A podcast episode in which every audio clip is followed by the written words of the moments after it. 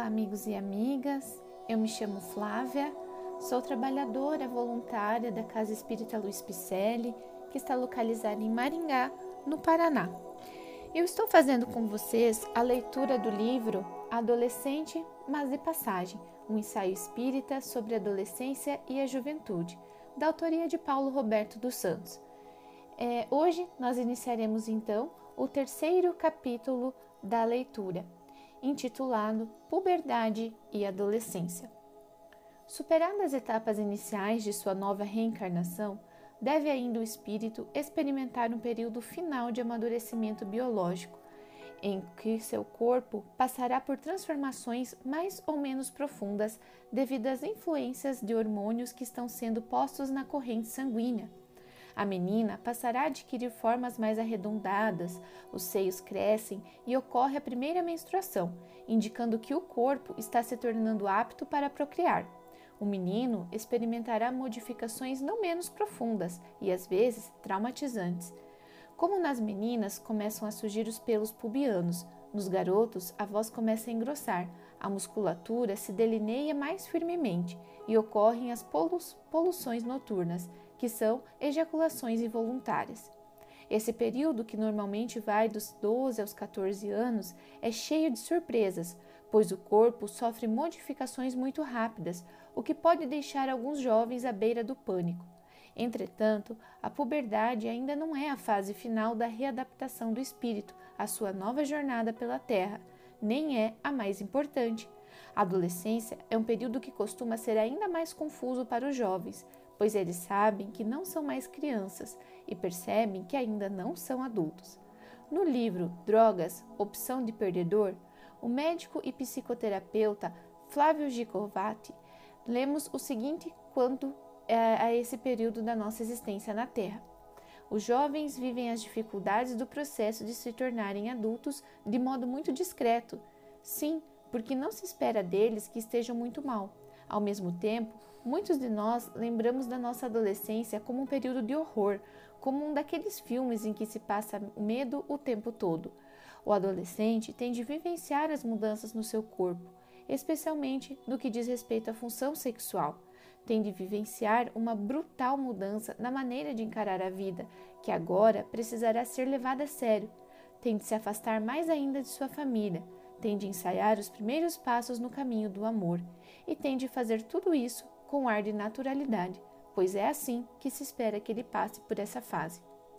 Convenhamos que é um período difícil, mas muito rico, se o jovem souber aproveitá-lo para conhecer-se melhor. Sim, pois é nessa época que o espírito reassume sua verdadeira condição, apresentando a partir daí todos os seus defeitos e virtudes. Como lemos em O Livro dos Espíritos, na questão 385, onde Kardec perguntou de onde provinha a mudança que se opera no caráter a uma certa idade e, particularmente, ao sair da adolescência. Os espíritos que o assessoravam no trabalho de fazer uma síntese do conhecimento humano responderam o seguinte: é o espírito que retoma sua natureza e se mostra como ela era. E prosseguem por aí numa resposta muito longa, de acordo com a importância da questão. Se as mudanças orgânicas assustam por serem muito rápidas, as alterações emocionais podem atormentar o jovem ainda mais por serem de natureza íntima e imensamente instáveis.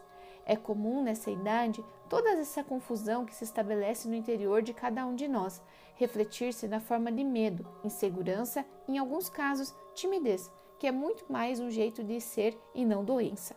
Essas emoções se confundem dentro do jovem, alterando seu comportamento, tornando-o irritadiço e impulsivo. Começa a ter dificuldades de relacionamento, principalmente com os pais, que passa a considerar quadrados, caretas e outros termos parecidos. Na verdade, isso é um amadurecimento que se apresenta na busca de autoafirmação, onde a oposição das ideias a tudo é que é apresentado pelos familiares que representam, aos seus olhos, o limite, o não pode. Você deve procurar identificar o que está de fato acontecendo. Uma coisa é querer ser independente, outra, bem diferente, é ser do contra, fazer oposição sistemática a tudo e a todos. Na adolescência, as emoções se confundem, havendo grandes alternâncias de humor. Euforia e tristeza se alternam em razões aparentes que justifiquem o fato. Pode-se amar profundamente alguém num dia e passar a detestá-lo na semana seguinte por causa de ninharias. As primeiras experiências no campo do amor não são plenamente realizadoras, justamente devido à instabilidade emocional. Sente-se intensamente tudo e tudo é tão intensamente passageiro. Entretanto, não se assuste. Todos nós sobrevivemos há séculos a esse tumultuado período de ca cada reencarnação tanto mais facilmente quanto maior o apoio e amizade que tivemos dos pais, parentes e amigos. Uma questão que merece ser abordada aqui é aquela que se refere à última frase de reconhecimento do próprio corpo. É curioso observar como que o recém-nascido não tem controle sobre o corpo, mas à medida que passa o tempo, o espírito reencarnado controla mais e mais seus implementos físicos, descobre seus potenciais e, durante a puberdade, sente um despertamento para uma parte do corpo que até então não lhe causava grande interesse, o seu órgão genital. Ao observar que começa a nascer pelos em volta dele, que aumenta de tamanho e vê que seus colegas passam a falar mais nesse assunto, naturalmente sua atenção será atraída para esse novo aspecto da vida. O despertar da sexualidade é sempre complicado devido à nossa herança judaico-cristã, que ensina erradamente que sexo é pecado e enche as cabeças de conceitos equivocados a respeito da sexualidade, criando os preconceitos que muitas vezes não serão facilmente superados. Aprendendo com os outros ou descobrindo por si mesmo, tanto o rapaz quanto a moça descobrirão que a manipulação do órgão genital causa prazer. Chama-se a isso masturbação, ou autoerotismo, ou ainda onanismo. A ciência vem estudando o assunto e descobriu que é um processo final natural de reconhecimento do próprio corpo, comum na adolescência, inofensivo quase sempre. Não é doença ou sintoma de doença, a menos que, podendo assumir vida sexual completa, a pessoa ainda continue dando preferência à masturbação ou nos casos em que o jovem não tenha as tão comuns fantasias, preferindo sempre a manipulação do órgão sexual em detrimento do convívio com jovens do sexo oposto. É um assunto para se conversar com os pais, se houver confiança para isso, com amigos de verdade e mais experientes ou professores que possam tratar o assunto com propriedade e competência. Na puberdade e adolescência, a energia sexual, que é uma energia criadora, pode ser extravasada, pelo menos parcialmente, através de outras atividades, já que não convém que o jovem assuma vida sexual plena nessa fase de sua existência.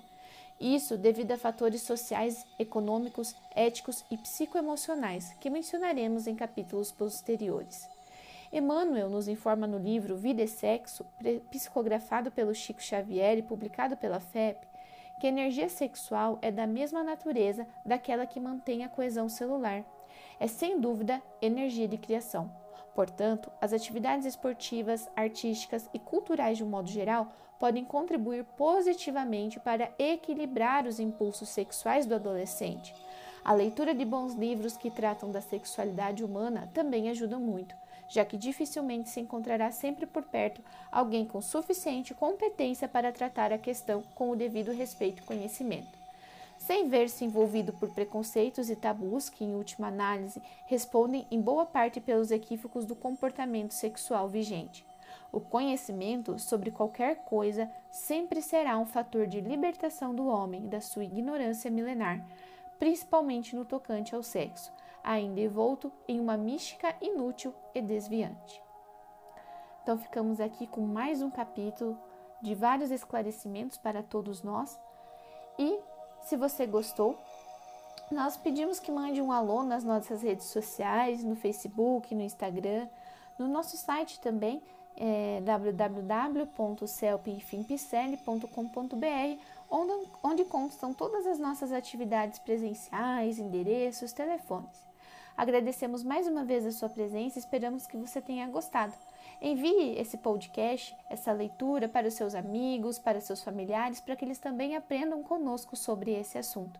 Esperamos a vocês amanhã na nossa live, transmitida via Facebook, às 20h30 do horário de Brasília, através do nosso Facebook, Celp Picelli, com dois is. É, também estaremos transmitido pelo mesmo nome, o mesmo o canal, via face, é, desculpa, via YouTube. Recebam então todos o nosso abraço carinhoso e até a próxima leitura.